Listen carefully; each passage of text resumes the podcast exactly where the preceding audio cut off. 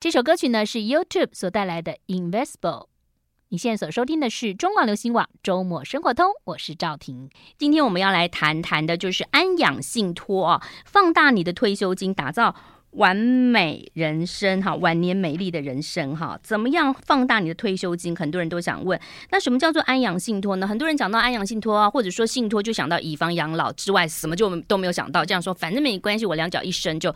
就就这样了哈。那如果说你是家里头单纯的只有一个孩子等等，其实还蛮单纯。如果说两三个孩子，或者说孩子都已经又有孙子了，那是不是要事先规划？再加上呢，如果说呢，你可能后来想规划的时候，你就发现你有点失智了哦。那很多新闻都说有一些报道，就是说有些人说啊，这个遗嘱不行，因为我爸写的时候呢，他已经失智了啊，等等等等哈，很麻烦哈。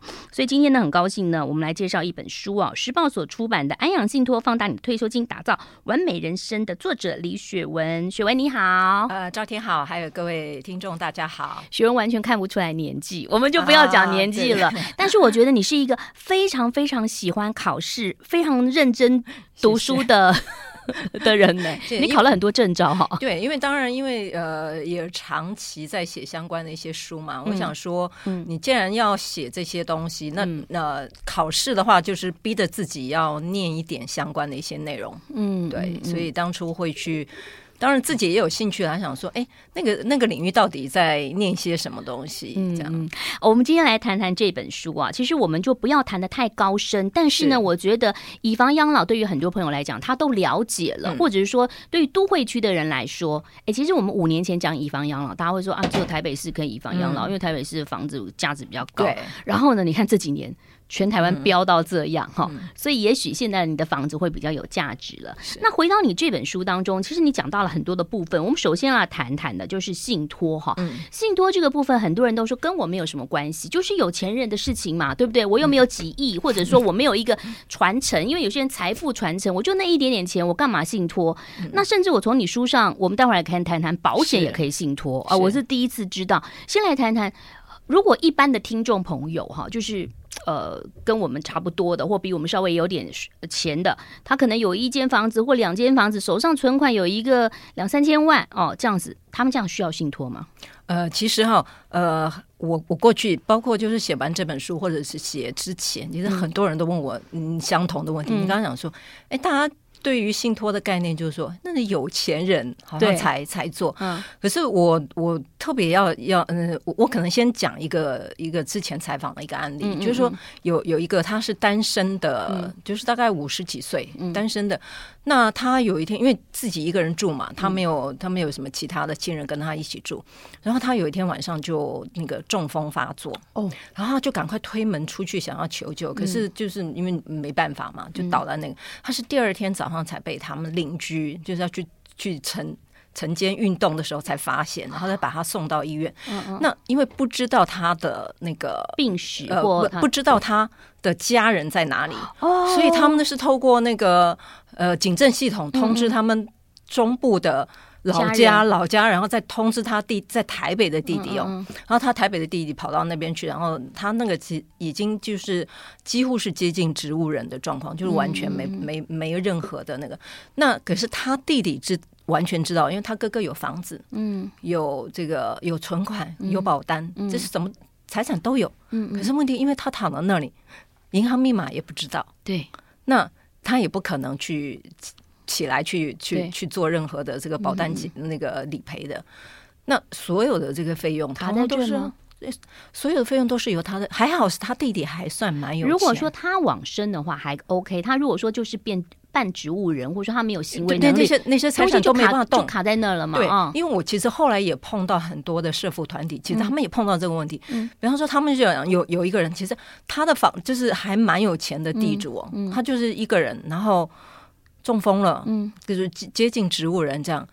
那他们大家也知道他很有钱，有房子，有什么？但钱不能动，对不对？完全都不能动，所以这个就卡的很。是法律上没有，法律上，如果你没有预先做任何的，嗯、因为呃，当然，其实呃，相关的就是说，我们现在目前法律上可以、嗯、呃，就是你可以，就是相关的，比方照顾他的人啊，嗯、或者他的家人，可以去跟法院申请所谓的、嗯、呃监护宣告，因为他已经没有行为能力了嘛。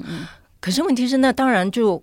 旷日费时。那还有包括就是你要有家人呐、啊。嗯、那像我听到很多就是子女都在国外，嗯嗯，都没办法回来。特别是你看前两三年是那个疫情，嗯、很多人是根本连回来都没办法回来，甚至有人可以回来，他们也不愿意回来。对，因为很麻烦。哎，这又是另外一个话题。对，之前有跟听众朋友有分享，我们就说要聊一下说。人家说“悔教夫婿觅封侯”，是不是是这样吗？是 是是。就说你道理哦，你要孩子多优秀哇，考到国外的那个，很早就帮他规划好，念什么国外的大学。你到了大学，你的生活圈，然后你硕士，然后在那边就业，他的全部都在那边哇！你就是一生的力量，四个孩子都在国外，没有一个在台湾。是是。那可能在台湾的还是一个那个亲戚等等。对，搞不好是那个那个外。外籍看护工，对，对、嗯，或者是一个姐姐养女，没有啦，我乱讲，我是戏剧看太多，就这样，对不对？现在其实我碰到很多这种，因为我像我出、嗯、后来有出去做一些演讲，嗯、我碰到很多就是哎单身，那、嗯、就是呃呃。就是可能夫妻当中只是只剩下一位，嗯，然后小孩子都在国外，或者是要不然就是没有小孩，对，这种就很麻烦。但当他倒下来，嗯，就是他很他有很多钱，你怎么去处理？因为你没有人去可以帮你。那你刚刚那个案例，就书上你有写嘛？哈，那他到底要怎么办呢？就是呃，那你刚刚讲说，因为他还有房子嘛，嗯，对不对？哦，那如果说听众朋友现在也是这样一个状况的话，我们就可以去信托。呃，那个那个已经来不及了，所以我们想说，信托就是你要事先去做规划。那事事先规划就是说，我们大概就呃简单介绍一下，介绍一下信托是怎么做。好，我们休息一下，我们待会儿来谈谈怎么做信托。还有要跟听众朋友分享，你不要省那个一年说，哎呀，他扣我几万块钱，有的你到时候老的时候，你被骗了几百万、几千万，你就这个差别很大的哈。我们休息一下，马上回来。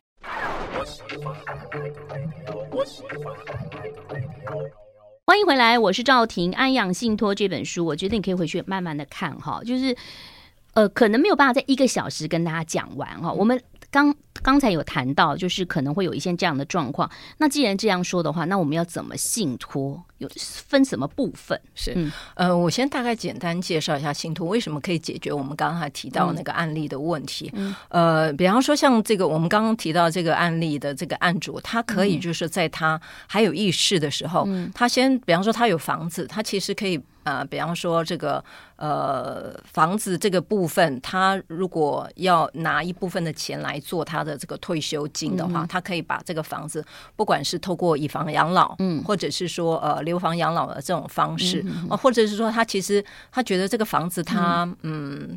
可能比方说是电呃没有电梯，他不适合退休，他可能就把它卖掉，换一个小房子，或者是说，哎，他把这笔钱呃做信托，然后这笔钱呢，就是进到这个信托的账户当中之后，他可以先跟银行做约定，那每个月，比方说这个每个月支付他钱，支付他，比方说每个月生活费是两万块，嗯嗯，那除此之外，其实他还有一些额外的一些费用，比方说过年过节可能有一些额外，那可是他他可能觉得他在世健康的时候，他可能觉得他不需要那一两万块嘛，很多人都这样子，嗯、所以才没去做。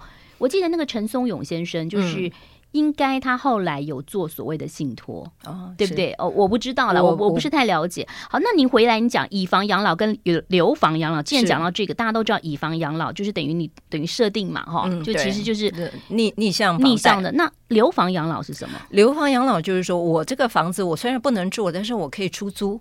我把那个租金放到我的信托当中，哦、那这信托像您刚刚讲的，就是说，当然很多人他现在，嗯，嗯。很多人也也许他现在不做，就是说，哎，我现在还好好的。嗯、可是你可以在这个信托契约当中，可以跟银行做约定，嗯、当我哪一天符合，比方说什么样条件，比方说失能或失智了，嗯、我已经没有任何的呃这个行为能力，比方说我可能已经住到这个安养机构或养护中心去。嗯那住住进去之后，那我我会按照这个呃呃写契约写明，就是说这个收托银行。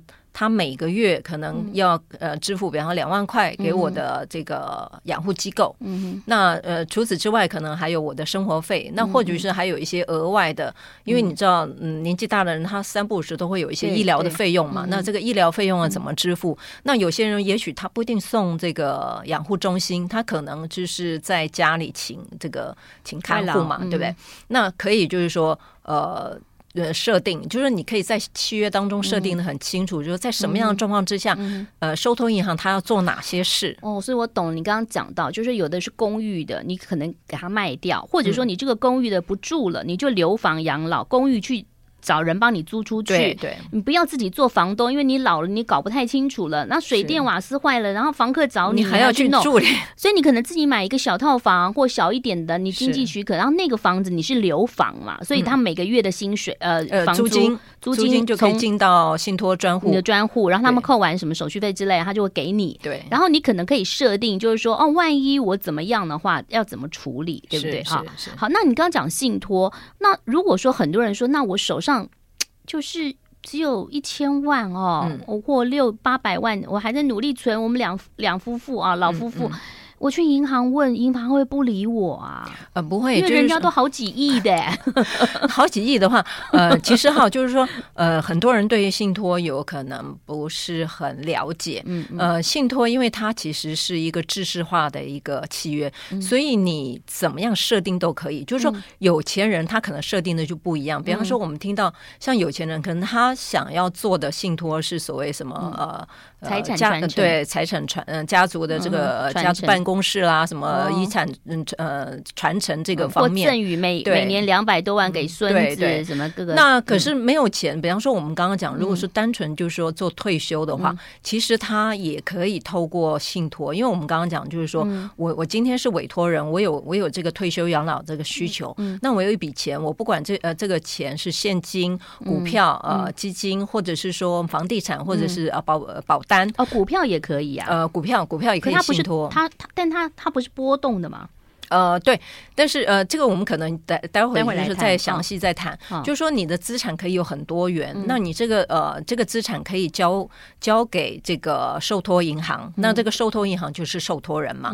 那今天如果说我是为了我自己的退休生活的话，嗯、那我是受益人，所以这整个信托的规划就是说我今天我是委托人，也是受益人，嗯、那我请银行暂时来保管这些这些财产。嗯、那这个财产的好处就是说，呃，就会带到我们刚刚讲的，就是说。除了你今天是当你呃突然发现发生这个失能失智，嗯、你完全没有行为能力的时候，嗯、那呃受托银行可以马上启动这个机制去提供你这个、啊、每个月的生活费或额外的一些费用。那、嗯、还有一个很大的好处就是，很多人其实不愿意做的人，其实没有思考到，因为现在诈骗集团很多。对，那所谓为什么他可以做到，就是说，因为你这个。那因为你做了信托之后，你这个所有的现金、房地产什么都要都要移转给受托银行。当你这个财产不在你身上的时候，这个诈骗集团其实对你是没兴趣的。好，讲到受托银行，也不是每个银行可以办嘛，哈。那你看现在国外很多的银行倒掉，大家就很害怕啊，哈。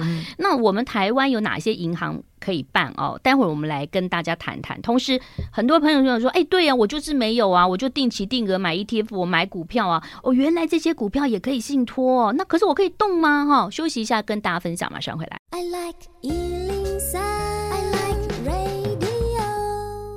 欢迎回来喽！我们今天邀请到安养信托的作者李雪文啊，那雪文很厉害哦，因为你不仅是这个呃很多呃杂志啊，还有这个主编哈、哦，呃什么前杂志商周啊、联合财理财网，同时你还是也在康健呐、啊，大概都是讲一些财经领域，对保险基金好的领域哦，嗯、而且又超喜欢考试的考证照，我们那个年代的。读书读书上来了，好像都还蛮，就没有就觉得好像习惯了嘛，就一直考一直考哈。那但是说实话，你可以运用在很多地方，因为刚刚讲到安阳信托，不是我们单纯这样子，可能跟法律也有关系，然后跟跟你。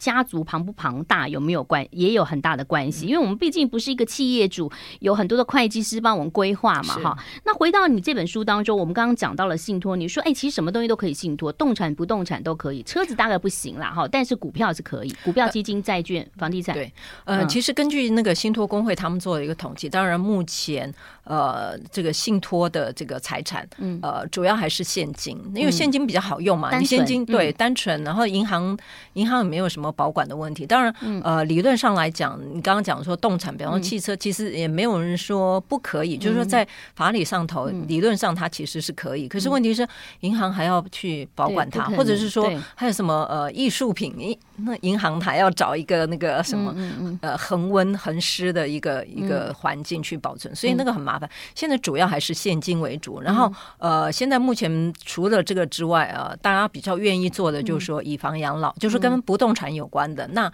还有一个就是呃。呃，我们刚刚讲了有价证券的信托跟保险金的信托，嗯、这几个就是比较常见。那有价证券的信托，有人买了可能一百张台积电，对不对？嗯、他他信托之后，他也是可以领鼓鼓励嘛，对不对？呃，现在呃，我听说一些业者他们的规划就是说，他的设计就是。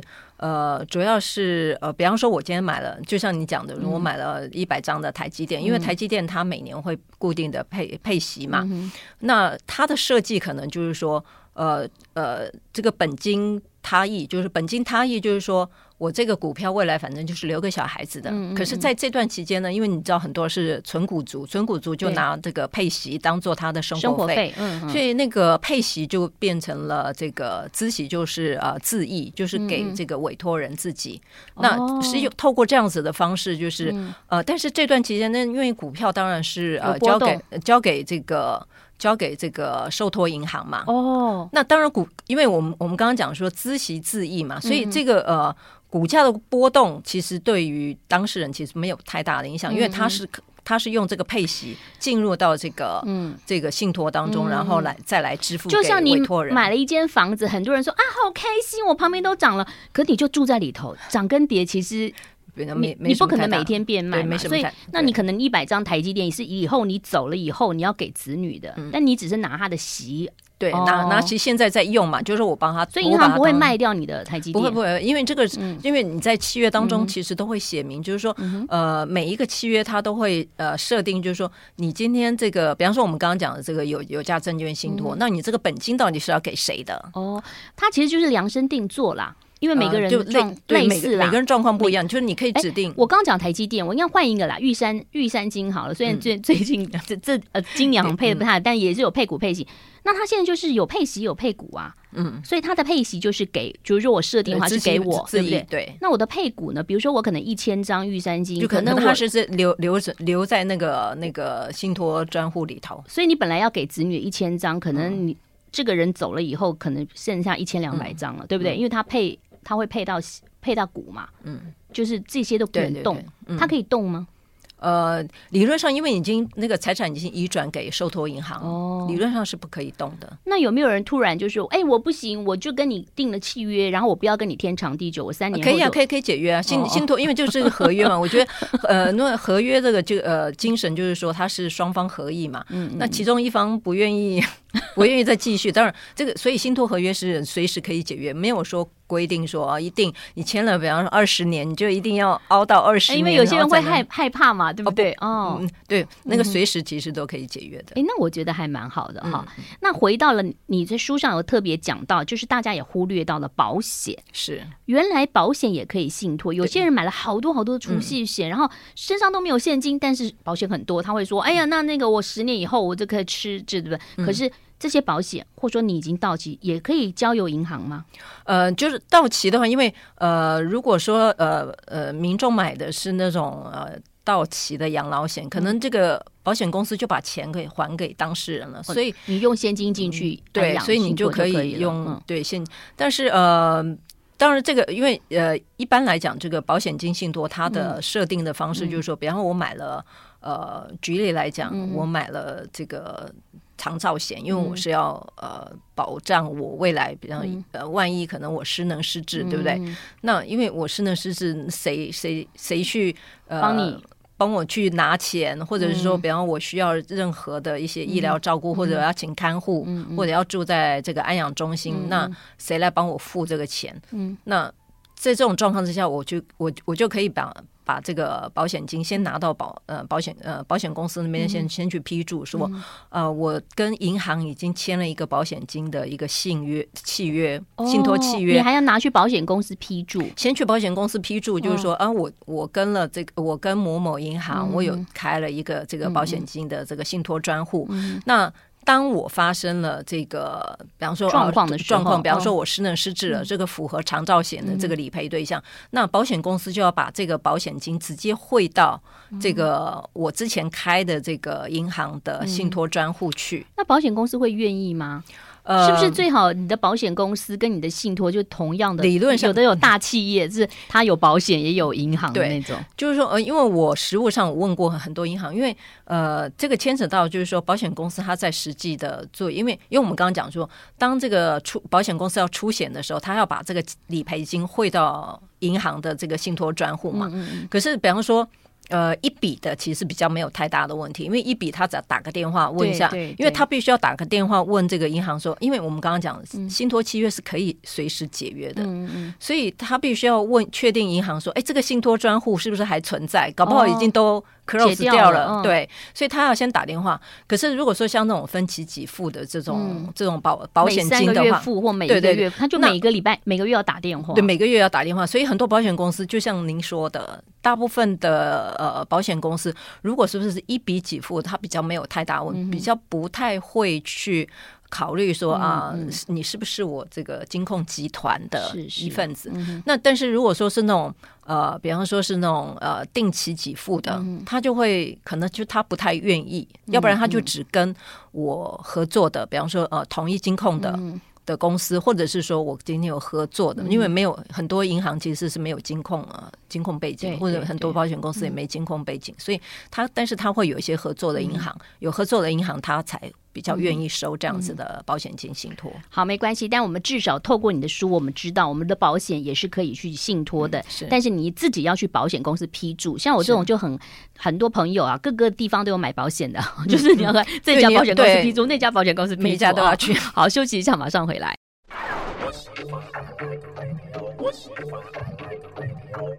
欢迎回来喽！时报所出版的《安养信托：放大你的退休金，打造完美生人生》哈。那其实我从小就听过有人，这个老年人说：“哎呀，我要是呢可以呃这个把我的钱花到我走掉的那一天，真是开心哦哈。”那个时候我就觉得破产上天堂，破产上天堂。但是现在更多的人就会说：“哎呀，我我如果……”走了，我留下来的可以给子孙多好哈！嗯、我个人是没有这样想了。嗯、我觉得我要是留下来的话，我也可以信托。对我们信托也可以变成说，这个人他每呃每个月拿到，如果说他已经没有什么行为能力，他像信托，可等他走了以后。他也可以把那笔钱捐给公益嘛？呃，可以，他这个都可以设定嘛？他可以在这个合约当中说，因为、嗯、因为你知道，呃，这个契约，比方说，呃，我我有一笔钱，嗯、我是要照顾我的退休生活，对不对？我也在这个信托契约当中有指明说啊，每个月给我多少钱啊，嗯、什么什么。那可是因为你知道，人算不如天算嘛，谁知道我？我我搞不好，比方我原我原来预估说，哎，我是活二十年，搞不好我只活了五年，那剩下来那些钱呢？其实你必须要在信托当中去写明说，好，如果说这个剩下来的这个钱，你要怎么去安排？去安排？比方说，那他可能就变成了这个我个人的，比方说，如果我我我如果有小孩的话。那我可能就变成我个人的遗产，那小孩就是要这个，就是要付一些遗产税。嗯、那我也可以指定说，我剩下的钱，我可能我就捐给某一个公益团体啦，或者什么样子。嗯、就是说，你可以在这个给某一个人吗？不行。呃，可以给某一个人，没有没有问题。但但是你必须要考虑，如果说呃，你有所谓的继承人，在民法上头都有所谓的那个继承人。继承人，如果这个世界上，假如说我今天是呃单身，我当然不需要考虑，我可能随便给某个人。都可以，可是如果说我还有继承人，包括说，哎，我有兄弟姐妹，我还有父母的话，嗯、因为在民法上头还有所谓的应继分、特留分的问题，所以这个部分，呃，如果你影响到的话，你你你这个。钱我不可能全部都给某一个人，就像之前不是那个张荣发遗产，嗯、就是他所有的遗产都留给小儿子。嗯、可是问题是，那其他的儿子其实会有应继分、特留分的问题，所以他就会有啊。对，所以他们就会去打官司，这样、嗯、是是。那不过说实话，就是嗯，我不知道我们是到分到第几代哈，就是你书上好像也有写到那个继承嘛，哈、嗯，继承的对。这个，因为我上很久以前听过，我一个朋友说他在欧洲，不知道是远房的谁谁谁，然后走了，也没有亲戚什么朋友，就是也没有子女，最后他们就分到一个小古堡，哎，嗯，没有啦，那个国外了哈。那我们台湾是怎么分呢？比如说，呃，呃，我们我们如果没有子女，但父母父母就会分到嘛，对不对？对对对，父母一定会有嘛。那就算你有子女的话，父母其实也有，有吗？呃，理论上如果说呃。第第一层的话，就是说，呃，配偶、配偶、配偶跟子女，嘛。对，配偶跟子女各各一半，嗯，各占一半。那如果说你今天如果都没，呃，比方说没有配偶或没有子女，嗯、那你可能就是呃呃呃父母还有兄弟姐妹，嗯、就是按这个顺序。嗯，表兄弟、堂兄弟呢？呃，表兄弟、堂兄弟不不算，比较没有了哈。嗯好，那大家其实可以这个这个部分可能要去问律师哈，就是跟这个家事比较继承有关的哈。嗯、那刚刚有讲到了这个安养的部分，还是要提醒大家哦，宠物不是哦哈，宠物是物品哦。我一直觉得应该要修个法，因为宠物没有投票权嘛哈，所以呢，宠宠物它其实是物品，它不是人，所以宠物是没有的。但是你也可以用另外一个关系，像我记得文倩姐她好像都有安排说，他们每个宠物有一百万，嗯，但大概我不知道是他们怎么怎么安排的啦哈。呃，这这个其实是个安安。安排就是说，你不要以宠物为这个什么委托人啊，或受益人。其实你可以找一个人，比方说你你信得过的人，然后请他来照顾宠物。就是说，那你的信托就是把钱拨给这个人，照顾的这个人。嗯，其实还是可以达到你想要照顾。而且宠物真的认定有问题。以前我们那个宠物险，对不对？哈，他说他就是毛毛啊，哎，毛毛的妹妹长得也好像毛毛。是哈，好了，回到呃这个安养信托哈，那很多人就会。最重要的钱的部分是这个是我的钱，对不对？我放在那个安养的这个地，就是信托银行。那我要给银行多少钱？银行帮我做的事情好像还蛮多的耶。哦、呃，当然这个呃，从银行的这个角度来看，嗯、就是呃，你要放呃，银行要做多少事，嗯、其实。嗯呃，你做的事其实跟这个金钱是有关的。你要银行做的多，哦、比方说，我每个月要两万块的生活费，嗯、然后我要什么呃呃一个一万块额外的什么置装费，嗯、或者是什么什么类类似这样。你要钱多的话，你你每个月要他做的多，嗯，然后或者是还有其他的事情，嗯、比方说，我之前也有听说，呃，他们可能会因为呃，像有些是父嗯年纪大的父母，嗯，因为他们子女不在台湾。那可能这个子女帮父母做做这个安养信托的时候，嗯、呃，他会请这个银行，可能比方说每个月派人去，比方说，哎，看看看看父母在这个安养中心住的好不好？嗯嗯嗯，或类似像这种状况，或者是说他们有一栋，嗯、呃，也也有一栋房子委托给这个银行，嗯，那可能也需要就是说，哎。由银行去帮忙看一下有没有什么需要维修啊、整修的什么相关的问题，所以这个钱或者说你这个契约它里头这个呃你要给他的信托金额要多少，呃，都跟银行你需要银行帮你做多少事情，嗯，还有就是那个你每个月的这些这个你要让呃请银行帮你这个分配的这些这个金额，其实都是相关的。不太可能说，很多人想说啊，这个哎，到底这个门槛要多少？嗯、比方说哈，一千万、两千万、三千万，嗯、其实最主要是看你做多少事情，然后你要做多少年。哦、比方说，我今天我也不需要太长的一个信托的一个期间，嗯、可能五年的话，嗯嗯，每每个月，比方说几万块的这个，其实你也可以做一个信托，没有、嗯、没有一个强制的一个规定。好，所以我们待会儿来就待会儿请您回答，就是如果说听众朋友刚刚讲到了就。等下追问这个问题，就是如果我都有一亿，对不对？我这个一亿是现金，然后你每个月只要给我钱就好了。跟我有一亿，这中间可能五千万是房子，你还要帮我这个留房哈、来信托的话，那他的那个手续费或的费用是不是不一样？哈，休息一下，待会儿跟大家分享。I like 欢迎回来，我是赵婷。今天我们来讲讲的，就是安养信托。其实我觉得，就是呃，不要觉得说你的年纪很轻，因为呢，这个意外啊、无常，这个随时可能都可能到的哈。就是说，如果你现在有这个警觉，就是说，哎，安养信托也不错，你不是一定要拿全部的钱去安养信托嘛？你可能有一笔钱，你就可以把那个那笔钱放进去安养信托，那其他钱你还是可以。可以做很多运用，对。那刚才我就请教您，就是说，如果他一亿很单纯的，就是就是钱嘛，每个月给我嘛，嗯、跟他如果说是一亿里头呢，可能有五千万的价值是房子啊，或者是反正就很复杂，都都是一亿，但是做的事情不一样的话，其实他要付给银行的钱就不一样，对不对？嗯、理论上是这样啊，就是说，呃，各呃，现在因为如果呃，像现在的安养所谓的安养信托，嗯、因为是呃监理单位，他鼓励各银行去推出，所以它是一个制式化的一个合约。嗯，嗯，那这个制式化，如果说是你是很简单的，比方说我今天是一亿的现金给他，我是让他很简单的帮我每个月啊、呃、发发这个这个生活费啊什么的，没有太多额外的一些。一些呃需要服务的项目的话，嗯嗯、理论上它的这个，因为我们刚呃，我们可能先先讲一下这个信托相关的费用。嗯、信托相关费用，第一个就是说它的这个你你开办费嘛，就开始的时候我要跟银行去成立一样、嗯、几千块嘛，对，几千块。那呃接下来的话就是所谓比较多的就是信托管理费。嗯，那信托管理费就是说。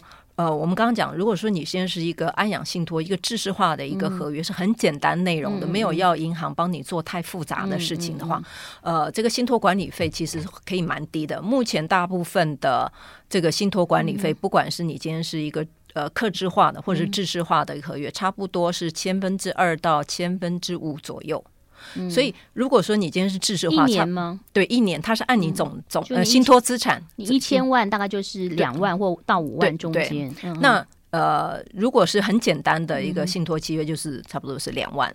那如果说你比较复杂，可能比方说你可能还要请他帮你管，比方说你的资产，像你刚刚举例一亿，可能。我我不是我有现金，我可能有房地产，那或者是比方说我们今天是有租金收入的，比方说是留房养养老或或股票的这种放在一起，它就会比较高一些。那嗯，这这是呃第二笔，然后第三笔就是修约费，修约费就是说三笔对，但。第三笔其实不一定会发生，它会发生就是说，因为很多人就是开始的时候他，他他在定这个契约的时候，可能他没有写到契约当中，可能可能比方说他有一些额外的一些想要支付的费用。嗯、那在这种状况之下，因为我们我们今天讲说，银行收托银行他在处理这个合约的时候，他他都按照这个信托契约头。去列列出来，他去执行嘛？那没有列出来，他就不会执行。那你希望说，可能请他提供提供一些新的一些服务的话，那你就要去修约。修约大概目前大概就是呃，也就是三五千块啦。就是说，呃，不会太太复杂或者太太高昂的费。主要就是我们刚刚讲的是每年的这个信托管理费，大概是千分之二到千分之五。对，那你这样子扣扣扣，那你的钱就越来越少了。呃，对。可是问题是说。嗯，因为你要考虑，就是说，银行是帮你服务，你就会，嗯、你其实那个信托管理费的功能，就是说，嗯、呃，银行帮你服务的费用，那。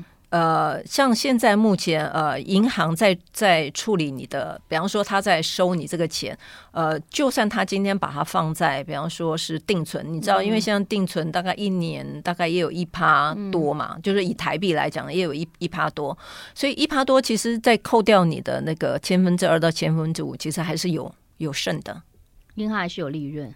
呃，就是还是有剩呐，就是说，对于当事人来讲，就是说，很多人就会考虑到说啊，千分之二到千分之五好像好像很高，可是问题是因为你钱存，反正你钱有放到定存的话，其实它还有一些收益，那个收益扣掉。扣掉你的支出，其实好像你没有损失太多。我懂，我懂了，我懂了。就比如说，呃，我们不要讲千分之二了哈，就是不要讲一千万是两万了，大家就觉得好多，两万到五万。那你讲一百万嘛，就两千到五千嘛。但不会有一百万，应该比较不会安养信托啊。那就是，但是你有一个定存呢，比如说这个一百万放进去，银行至少也有个一万块。银行只会帮你定存，银行不会帮你做衍生性商品的投资这些。呃，理论上就是说。你呃，像各看各个银行，如果说你今天是一个知识化的合约，嗯、它不太会允许让你做其他的投资。嗯嗯。那但是有有些银行的话，它的那个合约是可以允许，就是说，呃，要不然就是说你自己决定，要不然就是说银行可能他会引荐一些、嗯、呃，比方说理专帮你做一些这个。当然，你还是必须要符合，比方说你要做一些 KYC 之类的，嗯、然后他才能才给你建议。嗯、但理论上，通常都是你自己下了决定。但虽然是李李专可能给你建议，嗯、但是最后下决定的还是委托人自己。那如果说李娟给我的建议，我就都不要，他们会不会就不理一般的老百姓？呃，不会，不会，不会。他他还是就是说，如果你你你你因为你在合约当中，比方说我我今天是要，嗯、比方说好，我举例，比方说一千万，一千、嗯、万可能定存。啊，全全部定存，你可以设定说我全部定存，嗯、或者是说五百万是定存，五百万可能是由我来决定。嗯、那可是你不决定，那银行就会要你决定啊，不然那个那笔钱你你怎么办？还是取决于你啦。嗯、对所以我懂了啦，就是你一千万的定存，如果说都是一点多趴，或者涨变成一点二趴的话，然后你那个利息去支付你的一年的千分之二到五中间其实是绰绰有余的哦，所以我觉得这也是一个很好的趋势，尤其现在是高龄化的社会，那你也不知道有什么状况哦。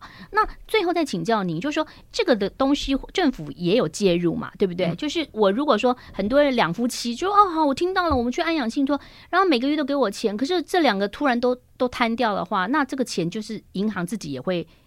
就是会帮帮你付就对了，对，他就按照当当初你你跟他签契约，我说你要写好了，我现现在很好，你每个月给我，但我如果不好了，我我住在安养中心，你就把这个钱给安养中心，嗯，是这样吗？他会设设定，比方说有呃不同的状况，比方说呃。一种假设是我六十五岁要退休，嗯、那我可能在这个信托契约当中，就是说、我我现在才五十几岁，嗯、那我请银行在六十五岁的时候，嗯、可能按月给我多少生活费。嗯、可是，假如说在这这段期间之呃这段期间，或者是说我六十六十五岁之后，我哪一天可能我失能或失智了，哦、那在这种情况当中。